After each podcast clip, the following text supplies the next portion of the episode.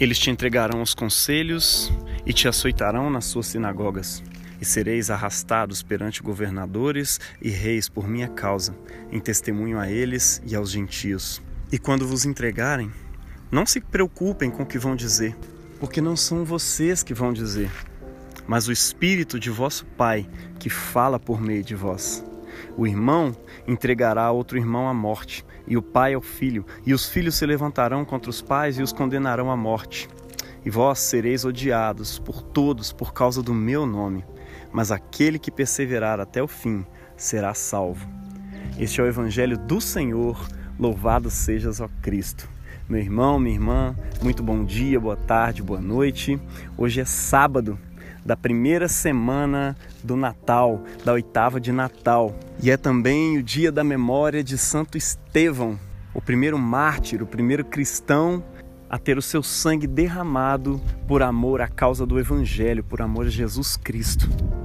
E sendo ele o protagonista da nossa reflexão de hoje, eu gostaria de dedicar a nossa meditação desse dia aos nossos irmãos da missão anglicana de Santo Estevão Marte, liderados pelo meu amigo, pastor Leonardo Gabay, que marcam a presença da Igreja Anglicana no Brasil, lá no Paraná. Que Deus possa abençoá-los nesse dia por meio dessa reflexão, por meio dessa palavra em nome de Jesus. E no texto do Evangelho do nosso lecionário de hoje, Jesus ele nos alerta de que a vida legitimamente cristã possui as suas consequências. E eu gostaria que você atentasse para o fato de que ser cristão ao longo das eras sempre significou confrontar os valores seculares, ou seja, os valores do tempo, os valores filosóficos, ideológicos, políticos, religiosos até, cultivados por aquele tempo. Mas por quê?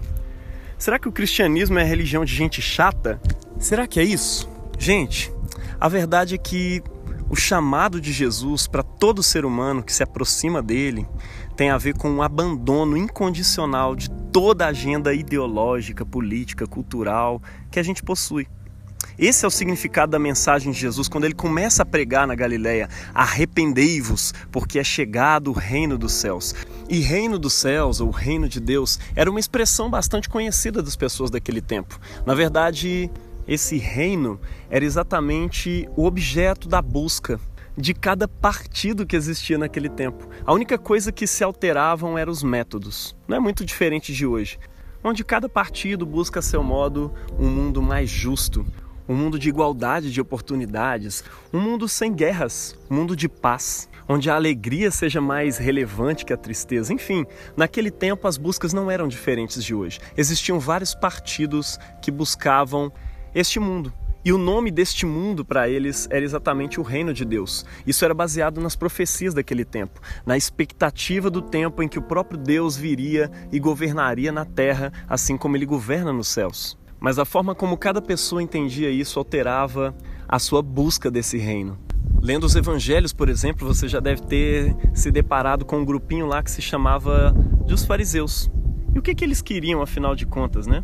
Os fariseus simplesmente buscavam o reino de Deus. Como? Por meio da guarda e do ensino da lei de Deus na vida social vivida pelo povo, pela instrução, pela educação social, se chegaria ao reino de Deus. Ou seja, uma vida mais e mais pura no sentido moral e religioso. Existiam também os essênios naquele tempo, pessoas que iam para o deserto e buscavam o reino de Deus por meio do afastamento da vida social, que também os afastava dos pecados do sistema religioso e podre daquele tempo. Existia também os saduceus, que acreditavam já estar vivendo o reino de Deus, ignorando todas as profecias, as manifestações do poder de Deus em seu tempo. Eles eram capazes de olhar para Jesus e para tudo que ele estava fazendo e continuar não acreditando mantendo uma postura cética ao se aproximar de Jesus. E havia também os zelotes, né, que acreditavam que o reino de Deus chegaria por meio de um contra-ataque judaico ao Império Romano, que já há muitos anos havia submetido o povo judeu, como antes fizeram também os gregos, por exemplo. As suas estratégias incluíam assassinar generais romanos importantes quando eles estavam de passagem por Israel, e eles incentivavam revoltas populares. E quando a gente observa os evangelhos, uma coisa fica bastante clara: todos eles estavam de alguma forma distantes do reino de Deus. Raramente Jesus chegava para algum indivíduo, participante de algum desses grupos, e dizia: Olha, você não está muito longe do reino de Deus. Isso dependendo da forma como eles interpretavam a própria lei de Deus. E é interessante, vale ressaltar aqui, que os essênios e os fariseus, para eles não bastava simplesmente ser filho de Abraão, ou seja, ter uma descendência judaica. Era necessário destacar-se para ser judeus de verdade, ou seja, para ser parte do povo de Deus de verdade, praticando uma lista de coisas que eles chamavam de ergonoma, ou seja, obras da lei. Era uma lista de leis bíblicas que deveriam ser observadas e ressaltadas com maior rigor devido à mistura cultural, principalmente na época do Império Grego que eles tinham vivenciado antes. E essa lista incluía especialmente a circuncisão, a guarda do sábado, a abstenção de alimentos impuros. Era como se fosse um resumo das coisas mais importantes e aparentes da lei que demarcavam a identidade de um judeu como parte do povo de Deus. Agora pense em como cada um desses grupos recebeu a mensagem de Jesus na época em que ele chegou pregando que o reino de Deus tinha acabado de chegar. Ou seja, tudo que vocês estão buscando acabou de chegar e chegou por meio de mim. A mensagem era mais ou menos essa: suas agendas fracassaram, o reino de Deus já chegou e é comigo que ele chega. Isso significa, em consequência, que se eles continuassem buscando o reino, um mundo de paz e de justiça, por outra agenda que não a sua, isso significava inimizade com o reino legítimo de Deus, que chegou por meio dele e que é anunciado ali por meio das suas parábolas, dos seus sermões, das suas curas, especialmente no Sermão da Montanha, registrados ali em Mateus capítulo 5 até o capítulo 7.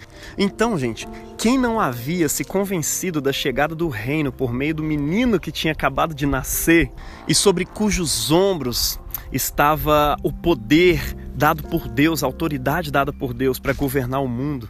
Essas pessoas passam, portanto, a odiar aqueles que criam nesse reino por meio de Jesus.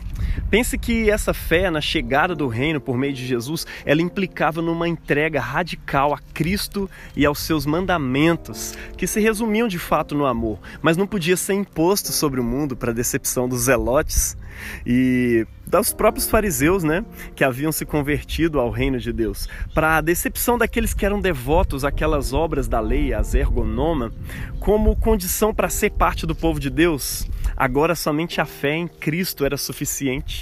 E com ela o batismo, por meio do qual os homens e mulheres se entregavam igualmente no reino. Ou seja, as pessoas se integravam ao reino e não havia mais o privilégio ou superioridade masculina né, por meio da circuncisão. Né? A mulher não entrava no reino por causa do pai ou por causa do marido. Ela simplesmente entrava por meio do batismo. Não tinha uma dependência da mulher em relação ao homem para se encontrar, para se entrar no reino de Deus. Cristo e os seus ensinamentos eram incondicionais, enquanto todo o resto, como descendência, sexo, observância da lei, isso tudo era relativo. E relativo ao que? Relativo a Cristo. Se isso ajuda a seguir a Cristo, glória a Deus. Se não, é simplesmente esterco, como disse o apóstolo Paulo, que toda a sua religiosidade judaica ele considerava como estrume. Para quê? Para poder ganhar a Cristo. O viver que agora possuíam nesse mundo era literalmente vivido pela fé no Filho de Deus, que não somente nos ensinou o caminho do amor, mas ele também nos amou até as últimas consequências e a si mesmo se entregou por nós. Viver, portanto, para aquele povo era interpretar Cristo na vida, era deixar que Cristo vivesse por meio de nós. Por isso que Paulo fala em termos de nos revestirmos de Cristo. Na segunda leitura do evangelho de hoje, o apóstolo Paulo diz que ele vive uma vida tão devotada a Deus que o viver atual não tem outro significado e sentido senão interpretar Jesus. Porque pela lei morri para a lei, a fim de viver para Deus. Fui crucificado com Cristo e já não vivo eu, mas é Cristo que vive em mim. E a vida que agora vivo na carne, vivo pela fé no Filho de Deus, que me amou e se entregou por mim. O herói da fé que a gente celebra nessa data foi um dos primeiros cristãos que levaram essa fé até as últimas consequências. Gente, enquanto Estevão pregava o caminho de Jesus, amando as pessoas, encarnando Cristo na vida, ensinando sobre esse novo caminho, servindo as viúvas, sob a ordem dos apóstolos, as autoridades judaicas sentiram-se ofendidas e começaram a dizer que ele estava desmentindo Moisés e a lei, pregando contra a lei, contra Moisés. Na verdade, isso era uma forma de interpretar o caminho de Jesus, que Estevão estava vivendo e pregando. Mas a verdade é que Jesus havia dado aquelas pessoas a verdadeira forma de interpretar a lei de Deus na vida. O problema é que, sem os óculos de Cristo, sem enxergar a realidade a partir dele, era impossível compreender essa verdade.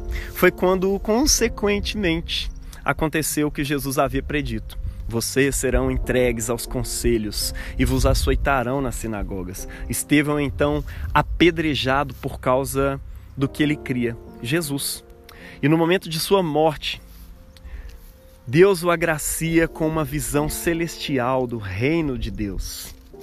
Ele diz: Eu vejo o céu aberto e o filho do homem, lá da profecia de Daniel, ele está sentado à mão direita de Deus. O que ele fala significa que Deus já havia se tornado rei desse mundo, ou seja, o reino de Deus já havia chegado por meio do filho do homem, que para Estevão era o próprio Jesus o Messias, e isso ofende as pessoas ao seu redor. Significa que os seus apedrejadores mais uma vez estavam apedrejando os profetas, assim como os seus pais fizeram no passado com todas as pessoas que falavam sobre a vinda, com todos os profetas que falavam sobre a vinda do Rei de Justiça, ou seja, do justo de Deus.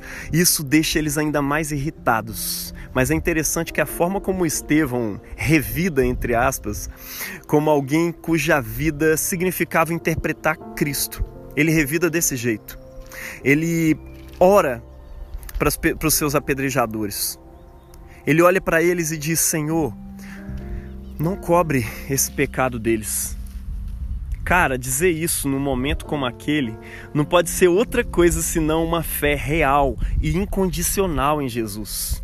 Ele poderia tentar fugir, ele poderia tentar pedir ajuda, ou talvez amaldiçoá-los, afinal de contas, né? Como o último ato da sua vida, já que ele ia morrer mesmo. Mas mesmo diante do fim da sua vida, quando fazer o mal ou o bem não ia fazer diferença nenhuma, ele ora em favor daqueles que estavam oprimindo, daqueles que estavam agredindo ele. Cara, como tem sido a sua vida? De que tipo de fé é a sua? Sabe? Que tipo de. É, é, é, de que tipo é a sua fé, a sua devoção a Jesus? Você se santifica porque as coisas estão dando certo? E quando começam a dar errado, de repente você começa a, se sentir no direito de praguejar e de abandonar a prática da justiça e da santidade diante de Deus? E a tua devoção a Cristo?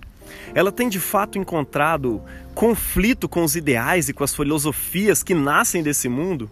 Ou você tem arrumado um jeito aí de negociar sua fé, combinando ela com alguma agenda mundana que você considera mais correta, mais válida, na qual se encontra a sua real esperança?